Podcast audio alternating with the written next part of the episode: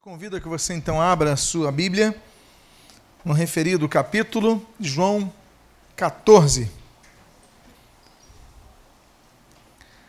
Jesus vivia um momento tenso. Jesus, pouco antes, adentrara as ruas e ruelas de Jerusalém, depois de ser aclamado naquela que as sociedades bíblicas intitulam como a entrada triunfal de Jesus. Jesus então é bem recebido pela população, mas a tensão é aflorada. Jesus pouco antes chorara, numa das três ocasiões em que Jesus chora, segundo a Bíblia registra. Jesus chora ao ver Jerusalém, Jesus entra na cidade, sabe que aquele povo o trairia. Não apenas aquele povo que gritara, Hosana, aquele que vem em nome do Senhor, mas também no seu ciclo íntimo, um daqueles doze homens com os quais partilhou o seu alimento, aos quais ele ensinou, com os quais caminhou, usou no ensinamento, direcionou, um deles o trairia. E no capítulo anterior nós lemos que Judas então é indicado como aquele que traria Jesus. O clima está tenso. Sabia Jesus que restavam poucas horas para a sua a traição que lhe serviria Judas, o Iscariotes, ou de o homem de, Iscari, de Cariontes, né, o Iscariotes. Mas, ainda assim, Jesus reúne os seus discípulos e lhe traz dez promessas. Só que essas promessas não são apenas para aqueles onze discípulos, mas aquelas promessas cabem a todos nós como heranças que Jesus nos legou. Eu convido então a que você possa ir comigo no primeiro texto que havemos de usar com a primeira promessa, e no versículo 2, registra o autor sagrado: Na casa de meu pai há muitas moradas. Se assim não fora, eu vou-lo teria dito pois vou preparar-vos lugar. Oremos. Pai amado, lemos a tua santa e preciosa palavra e pedimos, fala conosco nesta manhã. Pedimos a tua consolação através do teu Santo Espírito e o que nós pedimos, nós fazemos desde já agradecidos sob o sacrossanto nome de Jesus, a quem amamos, a quem servimos, a quem proclamamos, a quem anunciamos sobre quem pregamos e a quem aguardamos. Em nome dele, Jesus Cristo, que nós a ti oramos. Amém e amém. A primeira promessa, você pode ler aí o texto, na casa do meu pai, o texto no grego aí está oikia tu, patos, patros. Há muitas moradas, moné em grego. São duas promessas. Oikia tu, patros, significa exatamente o que diz o texto Oikia vem de roikos. Roikos é casa. Mas o texto diz assim: há muitas moradas. Moradas em grego, que você está lendo ali, moné, pode significar aposentos, como pode significar quartos. Nós temos a concepção das mansões celestes que habitaremos no céu. Mas eu quero que nós nos aprofundemos na intimidade de Deus, porque muitas vezes a percepção de mansões pode nos indicar separação. Há uma casa no céu aqui, há uma casa no céu ali, há outra casa ali, há uma grande vizinhança. A Bíblia fala de nossa moradia é na Jerusalém celeste, na Jerusalém que desce dos céus. Descerá dos céus quando nós tivermos aqui novos céus e nova terra. A profecia bíblica fala sobre isso. Mas o que me chama a atenção é que aqui Jesus não está falando que teremos várias moradias várias casas diferentes. O que me chama a atenção é o termo grego que utiliza moné E moné, ou no grego atual moni, pode significar quarto, ou seja, na casa de meu pai. Eu vou preparar muitos quartos para vós. Estamos falando da primeira promessa de Jesus, que nós vamos habitar, e eu não quero me referir então a uma mansão de quatro paredes, eu quero que você vá além disso, a dimensão espiritual, mas que nós habitaremos na mesma casa do Pai. Nós habitaremos no mesmo espaço que o Pai. Fazendo estudo sobre as autodenominadas testemunhas de Jeová, na verdade, russelitas, seguidores de Charles Russell, eles dizem que no céu só vão morar 144 mil pessoas, os chamados ungidos. Nós vamos falar sobre isso daqui a dois domingos, pela manhã, nesse culto. Mas a Bíblia refuta essa doutrina herética e nós vamos explicar a respeito de 144 mil, nós vamos explicar a respeito do céu, mas o fato é que Jesus nos prometeu que nós habitaremos com Ele no céu. Então, Jesus, as pessoas que dizem, ah, não existe inferno, não existe céu, não existe vida após a morte, Jesus afirmou isso, que vai preparar, preparar para o seu povo moradas. A nossa primeira segurança é que nós habitaremos na casa do Pai por toda a eternidade.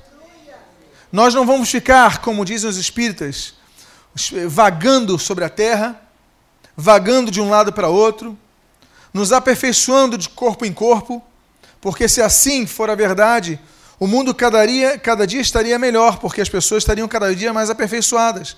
Mas o que nós vemos é o contrário. O mundo está cada dia pior. Então os espíritos não estão sendo aperfeiçoados, estão sendo piorados. Porque a terra está pior. A violência tem aumentado, a ganância tem aumentado, as guerras têm aumentado. Nós, hoje em dia, nós temos guerra em todo o globo, para não citar as guerras urbanas. Então nós temos que entender que existe vida após a morte, e não apenas isso.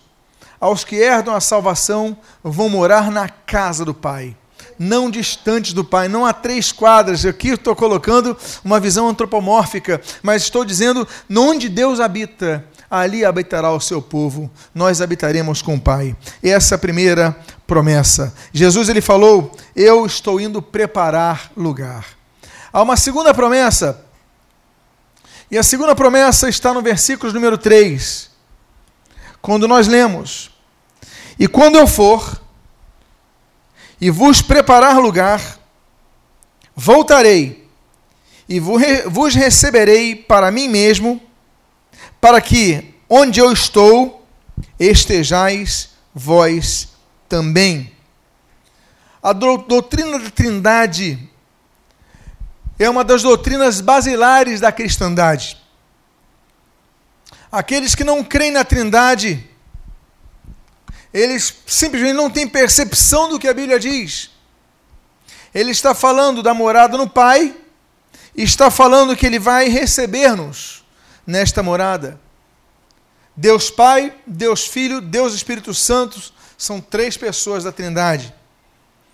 O que eu quero dizer aqui nesse momento é que Jesus ele garante que estará presente.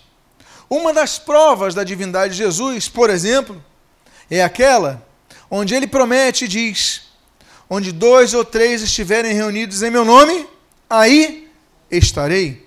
Ou seja, Jesus é onipresente. A onipresença, a onisciência, a onipotência e a eternidade são quatro atributos exclusivos a Deus. Somente Deus é onipresente, é onisciente, é onipotente e é eterno. Aí você se pergunta: mas a Bíblia não diz, em João capítulo 3, versículo 16, que nós teremos a vida eterna? Então eu sou eterno. Não, você não é eterno, eu não sou eterno, nós não somos eternos. Porque eterno é aquele que não tem começo nem fim. Nós, entretanto, um dia fomos criados. Não teremos fim, mas tivemos um começo. Fomos criados por Deus. Se nós fomos criados por Deus e não temos fim, nós não somos eternos, nós somos infinitos. Não teremos fim. Mas eterno, como diz a Bíblia no Salmo 90, somente Deus, só Deus é eterno. Deus não tem início, Deus não tem fim. E assim como o Antigo Testamento Deus fala a respeito de si, assim, no livro de Apocalipse, Jesus menciona duas vezes que ele é o princípio e o fim. Ele é o alfa e o ômega, ou ômega em português. Jesus, então, é Deus. E ele diz assim: "E vos receberei para mim, me receberei para mim mesmo, para que onde eu estou estejais também." A segunda grande promessa é que Jesus estará presente conosco. Jesus não nos abandonará. Jesus verteu seu sangue para nos unir para todo sempre. Não estaremos sozinhos, não estaremos distantes de Jesus jamais. Há uma terceira promessa que João capítulo número 14 nos traz. E o texto assim diz: Em verdade, em verdade, vos digo que aquele que crê em mim fará também as obras, e aqui no grego é ergon, que eu faço, e outras maiores, e aí no grego é meison, meison, perdão, fará, porque eu vou para junto ao Pai. Eu, quando era criança, eu não entendia esse texto. Como é que alguém pode fazer obras maiores que Jesus? Jesus é o próprio Deus encarnado. Se Jesus é Deus e ele fez aquelas obras, como eu posso fazer obras ainda maiores? E o pior, é ele que está falando. Obras ainda maiores vocês farão.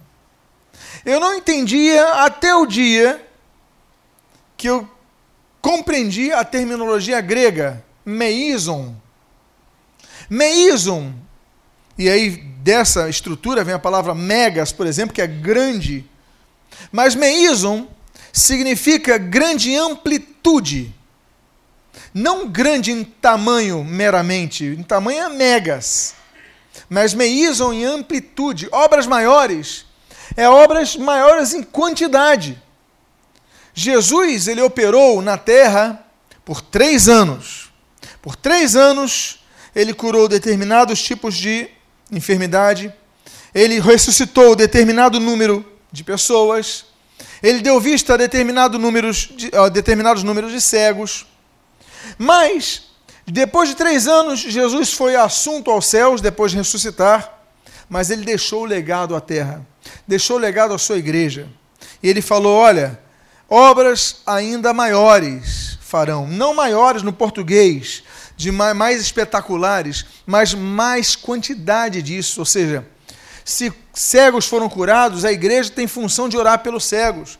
Se os, as pessoas foram curadas de determinadas enfermidades, a igreja tem, e a igreja tem feito isso ao longo do tempo, obras maiores, mais quantidade de enfermos têm sido curadas. Os irmãos estão entendendo a terminologia do grego agora? Jesus, então, ele falou o seguinte: é função da igreja trabalhar. Por isso que eu coloquei a palavrinha grega ali, fará também as obras. Só que a palavra grega, ergon, significa trabalho. Não apenas obras, mas trabalho. Diz assim: fará também os trabalhos que eu faço.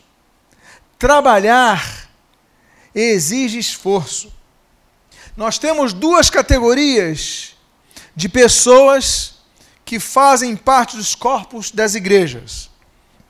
Temos duas categorias de pessoas que estão participando dos cultos nas igrejas. Nós temos a categoria dos ouvintes e nós temos a categoria dos trabalhadores. Temos a categoria dos que apenas vão ao culto, ouvem a palavra e seguem as suas rotinas. Você tem o seu trabalho, você tem os seus estudos, você tem a sua família, tem as suas obrigações. Todos nós temos rotina.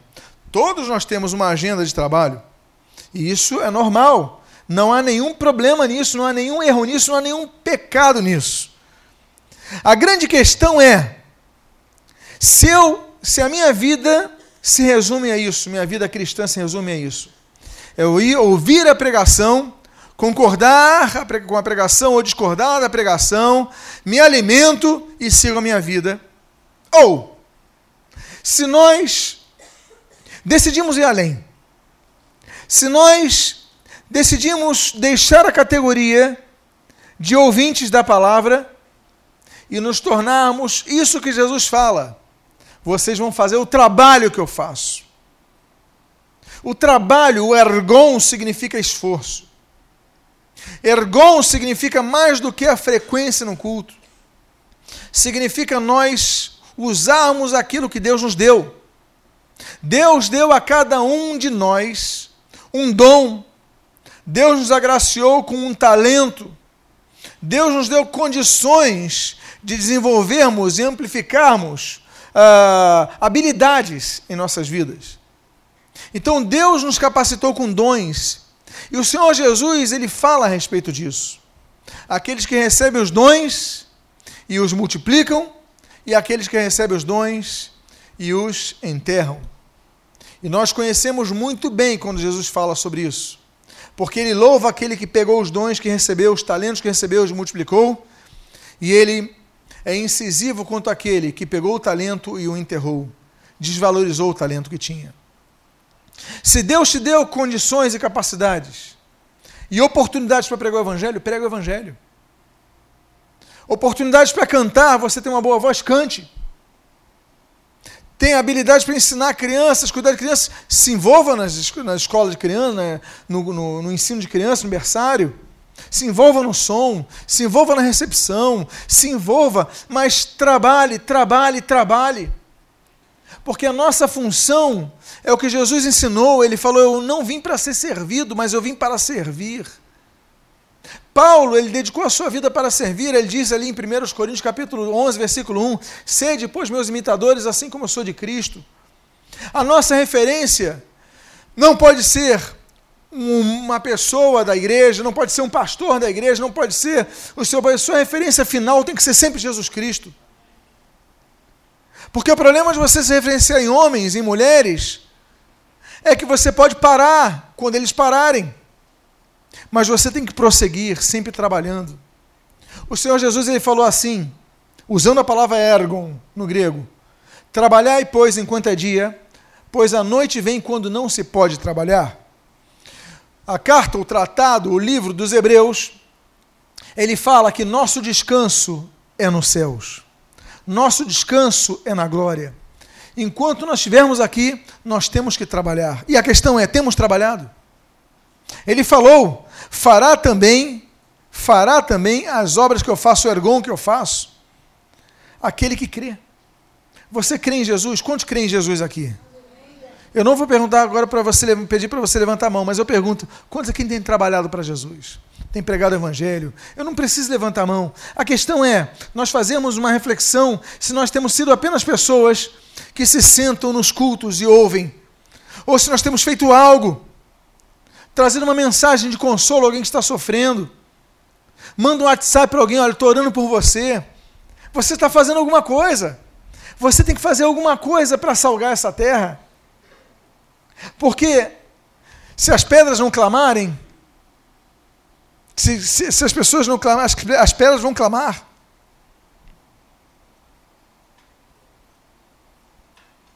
Nós temos que fazer algo nós temos que mudar a nossa sociedade. Eu não admito que a igreja não, não, não tenha luz para brilhar nessa terra. Jesus falou: Vós sois a luz do mundo. A questão é: será que temos brilhado? Ou será que ninguém tem notado a nossa diferença? João Calvino ele tinha uma percepção muito interessante quanto ao lema reformado. E ele entendia que nós temos que brilhar nas nossas áreas de atuação acadêmica e profissional. Sendo os melhores profissionais, melhores líderes, as pessoas vão ver que nós somos diferentes. Em detalhes, as pessoas têm que ver que nós somos diferentes. Mas nós temos que trabalhar.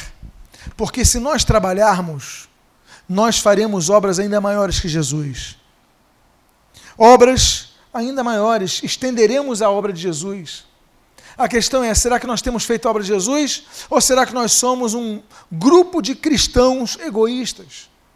Que são salvos, dizem: Eu estou salvo, vou para o céu e amém por isso, mas não se importam em fazer obra de Deus.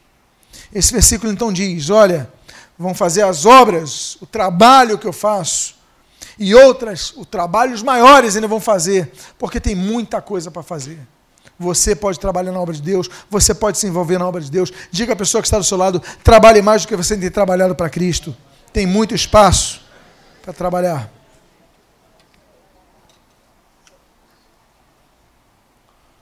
Quarto ponto o versículo 13 diz: E tudo quanto pedirdes em meu nome, isso farei, a fim de que o Pai seja glorificado no Filho. Outra promessa de Jesus é que Ele nos ouve. Jesus nos ouve. É a promessa de Jesus. A Bíblia não diz que a Santa Ana vai te ouvir. A Bíblia não diz que Maria, por mais que tenha sido uma mulher espetacular, a ponto de Deus escolhê-la dentre todas as mulheres da terra para dar luz ao Filho de Deus, ainda assim, a Bíblia não diz que ela vai te ouvir. A Bíblia não diz que o apóstolo Paulo vai te ouvir. Mas a Bíblia diz, e o Senhor Jesus garante, que tudo que nós pedirmos em seu nome, ele fará. Jesus ouve a nossa oração. É por isso que no socorro, no momento da aflição, clame a Jesus: Jesus, filho de Davi, tem compaixão de mim. E ele vai se inclinar para você. Você pode estar longe da sua mãe do seu pai e clamar a ele, eles não vão te ouvir. Pai, mãe, não vão te ouvir. Você pode chamar o seu melhor amigo, a sua melhor amiga, não vão te ouvir. Você pode chamar o seu pastor, o seu líder de grupo de vida, não vão te ouvir. Mas Jesus, ele garante que vai te ouvir. Clame a Jesus. E ele diz: Tudo quanto pedires em meu nome, isso farei. Jesus vai entrar na batalha para, para lutar contigo. Jesus está do seu lado. Esta é mais uma promessa de Jesus neste capítulo 14 de João. Há uma quinta promessa de Jesus neste capítulo 14 de João. E a promessa é o que nós lemos no capítulo 14, versículo de número 16. Diz o texto: E eu rogarei ao Pai, e ele vos dará outro consolador, a fim de que esteja para sempre convosco. O Espírito da Verdade, que o mundo não conhece, não pode receber, porque não o vê, nem o conhece. Vós o conheceis, porque ele habita convosco e estará em vós. A sexta promessa de Jesus, a quinta promessa de Jesus, é que Jesus nos daria um consolador. Jesus nos daria o Espírito Santo de Deus.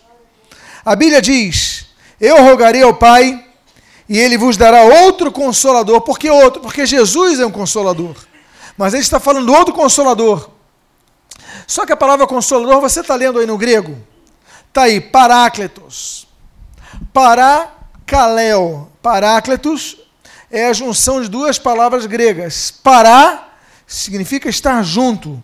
Parágrafo, junto ao grafos, junto à palavra. Então, pa, para, tudo que é para é que está junto a. Kaleo, em grego, significa chamar, junto ao chamado.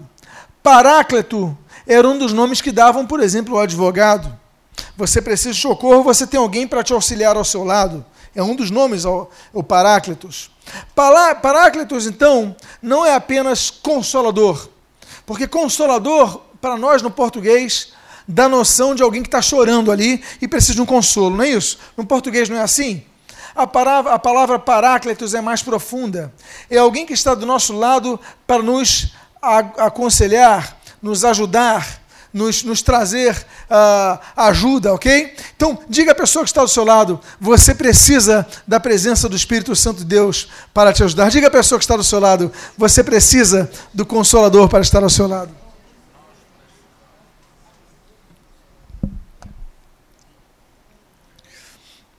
E ele diz: Eu rogarei ao Pai, e ele vos dará outro consolador, o Paráclitos, outro que estará do seu lado para te ajudar, para te apoiar, para te aconselhar. É importante na vida nós termos pessoas que nos aconselhem. É importante em nossa vida nós termos pessoas que nos orientem. A orientação é necessária. Muitas vezes nós vemos pessoas que, por falta de pai ou mãe, elas erram em princípios básicos. Muitas das pessoas, muitas das, não estou generalizando, mas muitas das pessoas que egressam no caminho do crime, elas o fazem porque não tem um pai ou uma mãe presentes. Às vezes tem o biológico, mas não tem aquele que faz a função de um pai ou de uma mãe, de corrigir, de disciplinar, de dizer não, de dizer respeito aos mais velhos, dizer é hora de dormir, é hora de acordar, escova o dente todos os dias. Não é isso? Não é a função de pai e mãe? E muitos, por não ter esse pai ou mãe presentes, então muitas das pessoas começam a adentrar no mundo do crime. O consolador, o paráclitos, é aquele que está do lado nos orientando. Porque há momentos que você não vai ter teu pai e tua mãe próximos, mas o Espírito Santo vai estar dizendo: olha, não faça isso, faça aquilo. A presença do Espírito Santo, essa presença metafísica, ela é sentida. Nós temos, aqueles que têm o Espírito Santo de Deus, são guiados pelo Espírito, porque eles sentem a direção do Espírito. Você está prestes a fazer algo errado. E o Espírito fala: não faça isso. Ele acusa, ele coloca na tua consciência que você não deve fazer e você então não faz, porque o Espírito Santo é o Paráclitos. Não é apenas consolador. Eu quero que você vá então além da palavra consolação do português, que você vai para aquele ajuda, ajudador, apoiador, orientador. E a Bíblia diz nesse final do versículo diz assim: Porque ele habita convosco Imin, menei, em grego, habita convosco.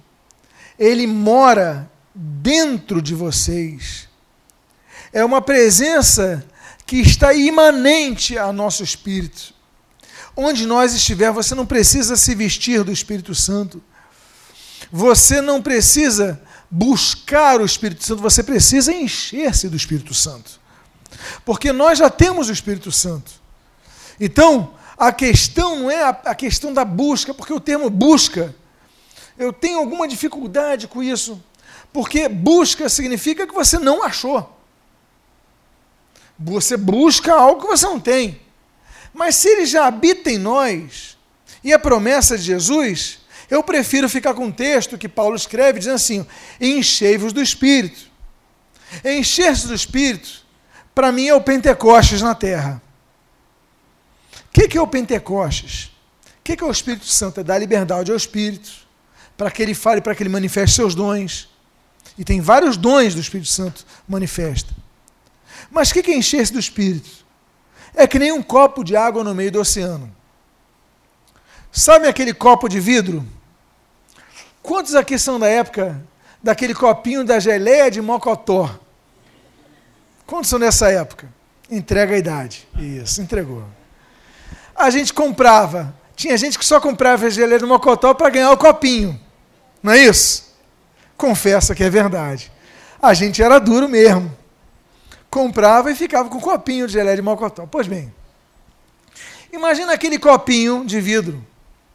E esse copinho, ele cai no meio do Oceano Atlântico. O Oceano Atlântico significa o Espírito Santo. Nesse exemplo. Você está cheio do Espírito de Deus. Você vem do retiro cheio da presença do Espírito. Você vem do culto cheio da alegria do Espírito. Você ouve uma mensagem, fica cheio da presença de Deus. Só que os problemas da vida vão vindo, os ventos vão soprando, e o que, que vai acontecendo naquele copo que está no fundo do oceano? Começa a entrar areia no copo. E a areia vai tomando o lugar daquele copo. Como a física em cima ensina que dois corpos não ocupam o mesmo espaço, o que, que vai acontecendo com aquele copo que está no fundo do oceano, cada vez que vai entrando um pouquinho de areia? Ele vai ficando com menos, mas ele está envolvido pela água. Ele está cercado pela água. Ele está pressionado pela água. Mas a cada dia que passa, ele vai ficando cheio de areia. O que é ser cheio do Espírito? O que é o enchei-vos do Espírito que Paulo fala é nós pegarmos a nossa mão e tirarmos areia do copo. E quanto mais areia nós tirarmos do copo, o que, que vai acontecer com o copo? Mais cheio ele vai ficar de água. E aí nós nos enchemos do Espírito. O processo de quebrantamento é exatamente esse. É nós darmos lugar ao Espírito quando tirarmos as coisas erradas do nosso ser. Nós temos que orar mais a Deus, a buscar a presença de Deus, voltando a usar o termo buscar, no sentido, não no estricto senso, mas no sentido no lato senso. Aí sim. Ou seja, permitir que Deus se manifeste cada vez mais e mais e mais em nossa vida é dar mais espaço a Deus. É dizer, Deus, ocupa o meu ser. É esse tipo de busca que está certo. Não uma busca que você não tem, mas uma busca de mais da presença de Deus. E aí você então entende, Ele habita convosco, é promessa de Jesus. Há uma sexta promessa de Jesus. E ele diz assim: Não vos deixarei órfãos, voltarei para vós outros. Você está lendo o termo grego orfanus. Orfanus, em grego, significa sem mestre, sem instrutor. Ainda que nós possamos chamar os professores em grego de didáscalos, orfanus significa sem esse referencial de ensino. Nós, no português, nós entendemos que órfãos significam aqueles que não têm o quê? Pais, ou pai ou mãe. São órfãos de pai, são órfãos de mãe, são órfãos dos dois. No português nós limitamos muito, mas no grego não. O grego não está dizendo Jesus que utiliza, ele vai utilizar o aramaico, mas vai ser escrito pelos apóstolos, que são galileus, mas eles vão escrever em grego, como o caso de João. João vai escrever em grego a palavra mais próxima ao aramaico que Jesus usou. E ele vai usar esse termo orfanus, que significa sem mestre, sem professor, sem referencial. E aqui está: não vos deixarei órfãos. Ele está dizendo o seguinte: olha, eu não vou deixar vocês sem uma direção. Eu vou levantar pessoas e contextos para dar direção. O Espírito Santo estará em vós, vos ensinará. A palavra será pregada. Olha, ouça a palavra de Deus. Leia a sua Bíblia. Leia a sua Bíblia diariamente. Procure ouvir cada vez mais a palavra de Deus. Não deixe de se congregar, porque dessa forma não ficamos órfãos. E ele falou: Eu voltarei para vós outros. Jesus promete que vai voltar. Lembram-se que eu falei das autodenominadas testemunhas de Jeová? Eles disseram que Jesus voltou em 1914, ainda que de maneira invisível. Eles falam muitas, muitos absurdos, os quais nós vamos estudar daqui a dois domingos. Domingo que vem, nós vamos começar a falar sobre as religiões e seitas nesse culto das onze. No outro domingo, eu já começo com as autodenominadas testemunhas de Jeová. Mas Jesus ainda voltará. E ele prometeu: Eu voltarei para vós outros. A sétima característica, a sétima promessa de Jesus nesse capítulo de número 14 de João, é o texto que nós lemos. No versículo 19. Ainda por um pouco o mundo não me verá. Mas vós, porém, me vereis, porque eu vivo, vós também vivereis. Note que o grego que você está lendo está escrito assim: Zal. Zal não é bios. Existem tipos de vida em grego. Assim como existem quatro palavras em grego para amor, por exemplo, nós temos o eros. Eros é amor sensual. O homem e a mulher têm um, uma afeição erótica, ou seja, o eros tem um desejo sensual entre eles, que faz um desejar a um e outro a outro. Esse é o tipo de amor eros. Nós temos o amor filia, o filos. Nós temos o amor agape e nós temos o amor storge, que é apenas atribuído a Deus. O eros eu já expliquei. O filia vem de filos, que significa amizade. Então eu posso ter o amor e devo ter o amor filia pelos meus irmãos. daí vem filiação, daí vem filho, né? daí vem, vem Filadélfia, Filos Adelfos, ou seja, Filos, é, amizade, Adelfos, irmãos, amor de irmão, Filadélfia. Nós temos filosofia, filos, sofia, sofia, sabedoria, filos, amizade, amor à filosofia. Então, filos é o amor de amizade, é o que nós temos uns pelos outros. Eu tenho filhos por ele, eu tenho filhos por ele, eu tenho filhos por ela, eu tenho filhos por ela, e é eu, filhos de amizade. Nós temos o amor agape, que o português escreve erroneamente como ágape. O grego é agape, é paroxítona. Pois bem, o agape é um amor mais profundo. O agape é o amor de entrega. O agape é o amor que faz com que uma pessoa dê a sua vida pela outra. Você não vai dar a sua, você não vai dar a sua vida pelo seu amigo, mas o amor que você tem por alguém de maneira tão intensa faz que você dê sua vida por ele. Por exemplo, nós vemos o agape no amor de um pai com o seu filho, a mãe para o seu filho. Eu tenho certeza que todos os pais aqui presentes dariam a sua vida pelos seus próprios filhos, não dariam? Por quê? Você não tem filia por eles, você tem agape por eles. Então, assim como o grego tem essas várias palavras, o grego tem algumas palavras para a vida. E eu vou mencionar duas delas: bios e nós temos zoe. Essa palavra que Jesus falou não é bios, porque bios, daí vem biologia, biológico, a vida biológica, é essa vida que nós temos nesse corpo. A Bíblia diz que nós somos um espírito, que temos esse espírito, uma alma e habitamos no corpo. A Bíblia diz no livro do profeta Ezequiel que Deus cria o espírito do homem dentro do corpo dele. Portanto, Ezequiel ele quebra com o conceito da reencarnação. Deus diz que Deus cria o espírito quando o corpo é formado. Então o corpo foi gerado, surgiu um ser ali no embrião materno, ali na, no corpo materno, Deus então cria o espírito naquela hora, por isso que ele é criado, ele é feito, mas ele viverá eternamente. Por isso que nós somos contrários ao aborto, porque nós cremos que Deus criou uma vida ali. Os irmãos estão entendendo isso? Agora, Deus cria o espírito mas Deus cria o Zoe dentro do bios. Só que o bios, a vida biológica, ela é muito limitada. Um acidente pode acabar com uma pessoa. Um vírus pode matar uma pessoa, uma doença mata uma pessoa. Se a pessoa tropeçar numa pedra, ela pode morrer.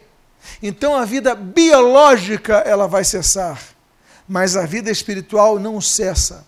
Por isso que é importante nós sabermos os elementos básicos do grego, para nós entendermos que existem dois tipos de vida que nós carregamos. Nós temos a vida zoe e atualmente temos a vida bios.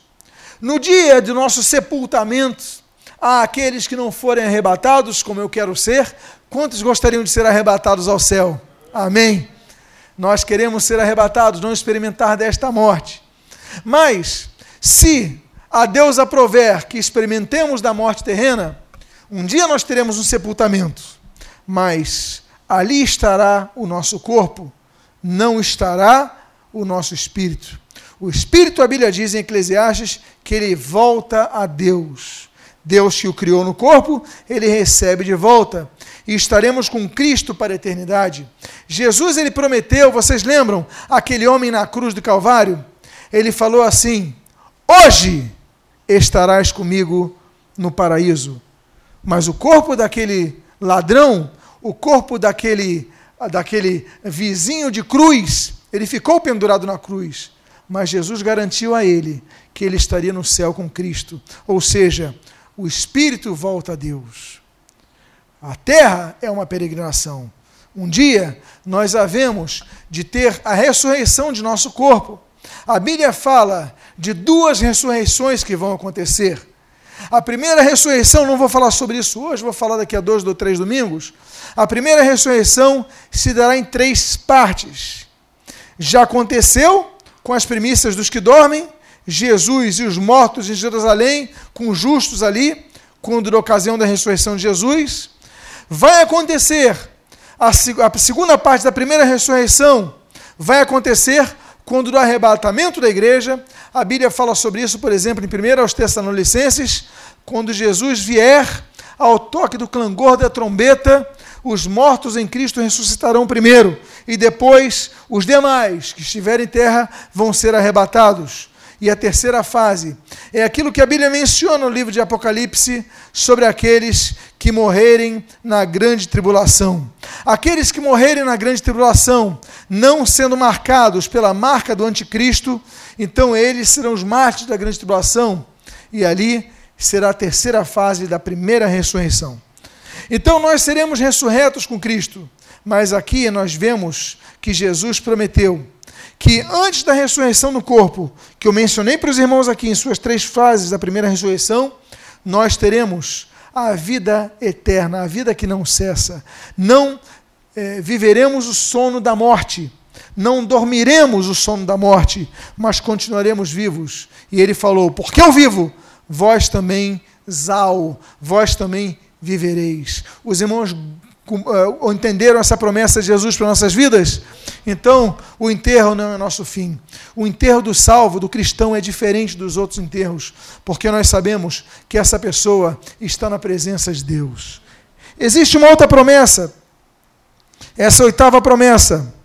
A Bíblia diz o seguinte, no versículo 26, o Consolador, o Espírito Santo, a quem o Pai enviará em meu nome, esse vos ensinará todas as coisas e vos fará lembrar de tudo o que vos tenho dito. Meus amados, tem aluno que vai fazer vestibular que fica com pena que Jesus não falou de matemática ou de física antes da prova, porque ele falou: Espírito Santo, me lembra tudo que Jesus me ensinou nessa hora.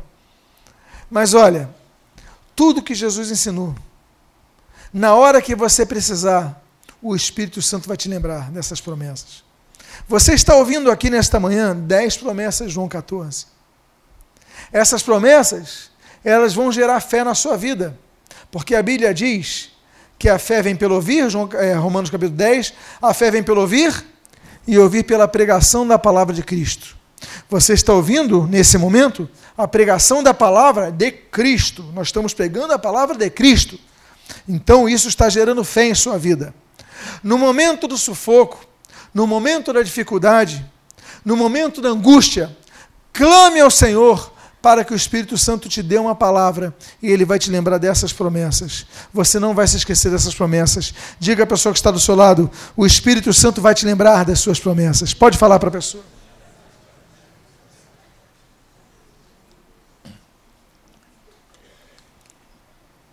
Há uma penúltima promessa que eu gostaria de compartilhar nesta manhã com os amados irmãos.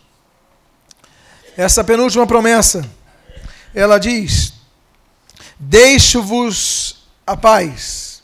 É o versículo 27, não 26, como está aí. Deixo-vos a paz. A minha paz vos dou. Não vou lá dou como dá o mundo. Não se turbe o vosso coração, nem se atemorize. Em primeiro lugar, ele está dizendo que vai deixar Irene conosco. Irene é paz em grego. Eu vou deixar a minha Irene, eu vou deixar a minha paz.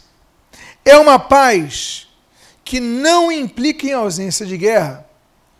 Quando você vai estudar em qualquer academia militar, academia, as academias militares americanas, elas usam um livro, por exemplo, de von Clausewitz.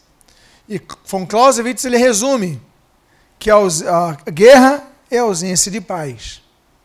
Esse é um conceito resumido e podemos dizer até que carrega em si uma lógica. Guerra é a ausência de paz. Mas, biblicamente falando, não é um conceito preciso. Por quê? Porque, ainda que nós estejamos no meio de uma guerra, nós temos paz. Ainda que você esteja no meio da tribulação, Jesus te dá paz. Tá tudo pegando fogo, tá uma crise, mas você tem paz no teu espírito. Quem pode dar isso? Só Jesus pode te dar. Só Jesus pode te dar paz quando as pessoas não dormem por causa de culpa. E você clama ao Senhor, Ele perdoa o teu pecado. Ele purifica o teu ser e te dá paz. Ninguém dorme, mas você dorme o sono dos justos. Por quê? Porque Jesus prometeu paz, ainda que estejamos no meio de guerra. E é por isso que ele diz assim nesse texto: não, e por isso que ele fala assim: não vou lá dou como o mundo a dar. A minha paz não é que nem a do mundo, a ausência de guerra. Eu dou paz ainda que você esteja numa guerra, no meio de uma guerra. Então você pode estar vivendo um problema, mas entenda o seguinte: diga assim, Senhor Jesus, me dá a tua paz. Você pode falar assim para Jesus agora: Jesus, me dá a tua paz no meu espírito, me dá a tua paz. E ele diz assim: não se turbe o vosso coração. No grego está assim: para, para sexto, para sexto, em grego, é confusão. Então ele quer dizer assim: não se turbe o vosso coração, é não deixe o seu coração confuso, nem se atemorize. O que, que, é confusa? O que, que é ter um, um coração confuso? O que, que é ter confusão? Confusão é quando você não sabe que direção você toma, você está confuso, não é isso? Você tem três caminhos, não tem nenhuma placa, você só tem um pouquinho de gasolina, seu, seu carro está na reserva, você está na estrada. E você leu lá atrás o seguinte: posto de gasolina, último posto em 500 quilômetros. Está a alguns quilômetros aqui à frente. Aí você chega na estrada, três caminhos. O que, que aconteceu ali? Você agora está confuso. Qual caminho eu pego? Se eu pegar qualquer um desses caminhos, eu posso ficar sem. Não é isso confusão? Você não fica confuso assim? Ele fala o seguinte: olha, não fiquem confusos em vosso coração. Não se atemorizem, porque lembram-se da promessa de Jesus que ele nos ensinaria de todas as coisas? Lembram para Jesus que ele nos daria um paráclitos, um auxiliar direto, um assessor, um orientador ao nosso lado, o Espírito Santo? Então ele fala assim: não fique com o seu coração confuso. Diante de decisões difíceis, diante de dificuldades que você tenha, clama ao Senhor que Ele vai te dar a direção certa. Diga à pessoa que está do seu lado, no meio da confusão, clame a Jesus, que Ele vai te dar a direção, a promessa dele. Eu não estou prometendo, é Jesus que promete, graças a Deus por isso. Então, se você tiver alguma dúvida, ore ao Senhor, que Ele vai te dar a direção. E por fim, finalizando essa palavra, essa breve reflexão sobre um capítulo da Bíblia, o capítulo João, número João, você pode repetir comigo? João 14. Lembre-se que ali contém dez promessas. E a décima e última. Ela traz uma responsabilidade. Eu tenho falado de promessas que Jesus nos dá, mas eu quero finalizar com uma promessa que traz uma responsabilidade nossa, uma tarefa nossa. E a promessa é a seguinte: Respondeu Jesus: Se alguém me ama, o que, que ele fará? Guardará a minha palavra, e meu Pai o amará, e viveremos para ele e faremos nele morada. Todas estas promessas, elas exigem uma posição nossa. Qual é a posição nossa? Guardar a palavra de Deus em nosso coração. Você pode ouvir essa palavra nesse culto, você pode estar ouvindo essa palavra online, você pode ouvir essa palavra no aplicativo, no site, a palavra gravada. Não importa o meio da palavra que você esteja a receber. O que importa é o que você vai fazer com esta palavra. Você pode ouvir, ignorá-la. Mas você pode guardar em teu coração e sempre em suas orações dizer: Senhor, cumpre as tuas promessas em minha vida. Senhor, as promessas de Jesus em João capítulo 14, eu peço que cumpras em minha vida, porque eu quero guardar a tua palavra. Eu quero guardar a tua palavra em meu coração, para que eu possa praticar a tua palavra. Se alguém me ama, guardará a minha palavra. Quantos aqui amam a Jesus? Levante as suas mãos. E se você ama de verdade, você não vai expressar que você ama, você vai aplicar o que ele ensina, você vai guardar a palavra de Deus. Porque dizer que ama Jesus é fácil, mas se você diz que ama Jesus, não guarda a palavra, você não ama Jesus segundo ele. Segundo ele, só ama a ele quem guarda a sua palavra. Portanto, guarde a palavra de Jesus em seu coração. Eu quero convidar a você a ficar de pé neste momento. Eu quero convidar a você a ficar de pé neste momento. E a você que ouviu essa palavra, porque entendeu que precisava ouvir esta palavra. Você precisa de algo acontecer em sua vida para que algum desses dez, dez promessas se cumpra em sua vida. Você precisa que algo aconteça. Eu convido a você a fechar os seus olhos agora. Eu convido a que você, ao fechar os seus olhos, você possa colocar, se é o seu caso, de aplicar uma dessas promessas em sua vida, dizer, Senhor, cumpre essa promessa em sua vida. Se é o seu caso, coloque a mão em seu coração. Eu quero orar por sua vida agora. Você que precisa que uma dessas promessas se cumpra em sua vida, coloque a mão no seu coração. Estão todos os olhos fechados agora. É hora de você orar com Deus. É hora de você falar com Deus. Pai amado, tu estás vendo a atitude de fé em colocarem as mãos em seus corações.